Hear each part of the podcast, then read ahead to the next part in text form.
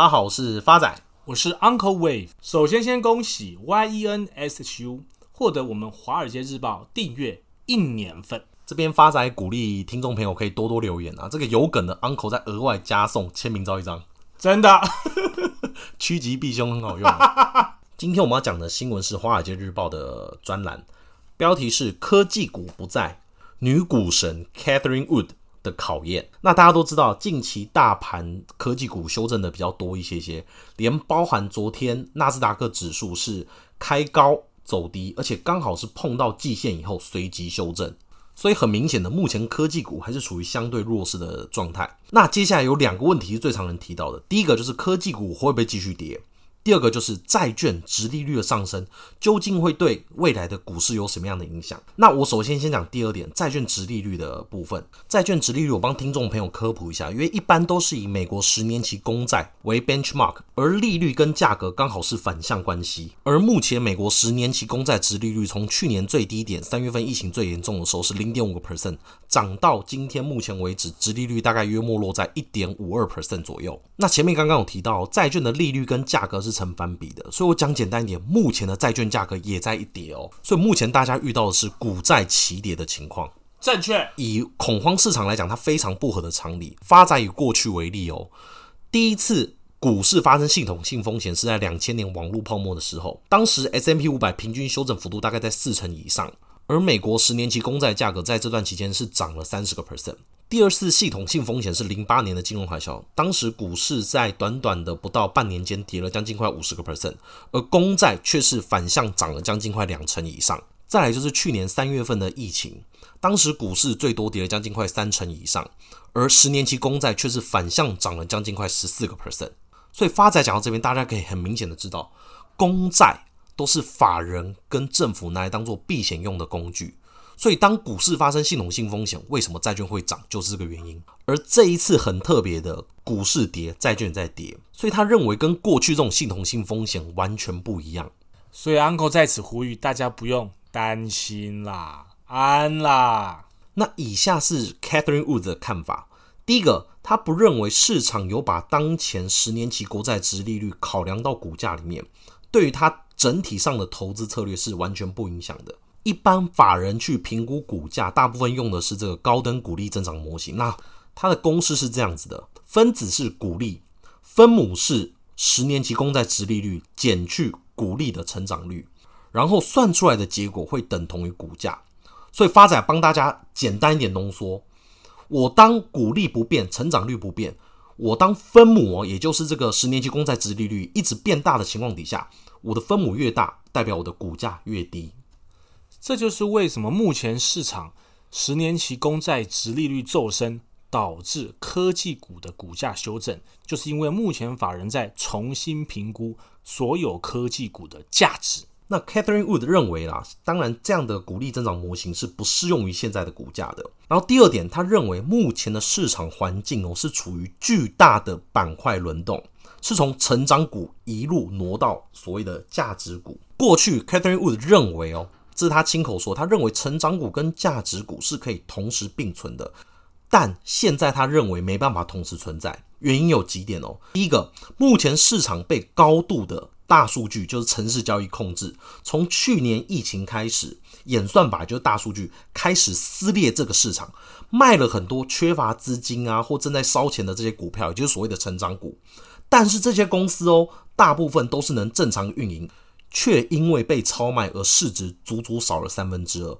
他觉得这一切事都是 make no sense 不合理的。他特别讲清楚这件事，他认为是不合理的。他举例以零售业为例，online retail 占比就是这个线上零售业占比大概二十个 percent，这个数字四年前仅仅只有五个 percent，等于说它四年之间成长了将近快四倍。那他举例哦，他认为一个企业一个产业的爆发期是当累积到十到二十个 percent 的时候。之后占比只会以等比级数增加，也就是越来越高。因为疫情已经使大家的消费习惯正式改变且回不去。发仔这边跟举例，假如说之后疫情缓和，政府开始说大家不用戴口罩，那请问 Uncle 去人多地方会有可能不戴口罩吗？铁蛋，因为 Uncle 怕死嘛。没错，还没交到女朋友前，Uncle 还不能死。所以当习惯养成，它是很难再改变回去的。那再来，他有提到哦，他认为目前的能源股跟银行股的表现，因为发仔跟 Uncle 在上一集有提到，今年表现最好的是能源股，涨幅是将近快四成。是的，而去年能源产业刚好是跌最多的产业，因此 Catherine Wood 认为啊，这一次科技股的修正是产业轮动，并不像两千年的网络泡沫，是所有的资金都集中在科技业里面。Uncle 在此做个补充哦，在去年十二月十六号第十一集的时候。Uncle 早就在能源跌升的时候，建议各位亲爱听众朋友进场 XOM，当时的价格只有四十三点七块，目前直至昨天晚上的收盘，XOM 来到六十一点七七，远高于当初 Uncle 的目标价五十七点一九，足足波段涨幅四十个 percent。发仔先帮他做个总结啦。Catherine Wood 认为啦，这一次的回档是健康的，而且非常适合去重新配置或者是加码成长股的时间点。那干妈都这样讲了，Uncle 接下来认为纳斯达克的走势会怎么走？听好哦，未来纳斯达克会连涨周。干干，刚刚那个数字是不是要付费的 VIP 才听得到？正确。好啦，Uncle 不开玩笑啦。未来纳斯达克会连涨三周，三周还好，干妈有开市啊，要不然发仔跟 Uncle 原本都准备转型谈话性节目了。好，在干妈的加持之下，今天 Uncle 信心满满的又帮大家准备了标的。好的，Uncle 今天跟各位亲爱听众朋友分享的标的是全新光电科技股份有限公司，台股代号。二四五五成立于一九九六年十一月二十六号，是以生产生化加磊金的供应商，为台湾第一家本土生化加磊金制造商，全球排名前三大的制造商之一。诶，这个生化镓听起来有点熟悉啊，是不是？Uncle 去年十二月一号第七集有讲到的稳懋，而且有到目标价哦，完全正确。稳懋就是全新的客户，那 Uncle 看好全新。有以下两点，第一点啊，因为这个全球新冠肺炎疫情的趋缓，加上各国加速启动五 G 基础建设，各大手机品牌纷纷推出五 G 新机，再加上这个 WiFi 啦及三 D 感测新增应用日益广泛，带动了这个生化加产业需求越来越强劲。那让全新第一季营运有旺季的水准。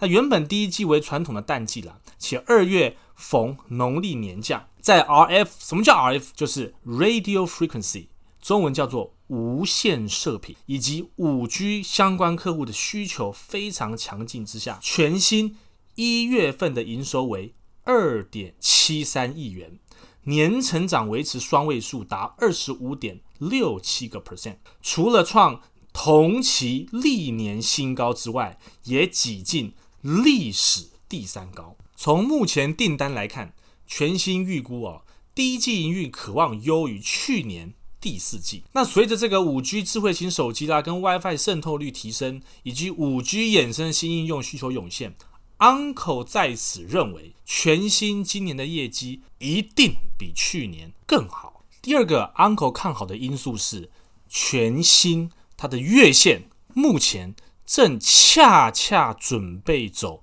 邪恶第五波，哇！好久没有听到邪恶波，是不是之前股市跌都不敢提？什么啦？好，接下来是各位亲爱听众朋友最期待的波浪推波图哦。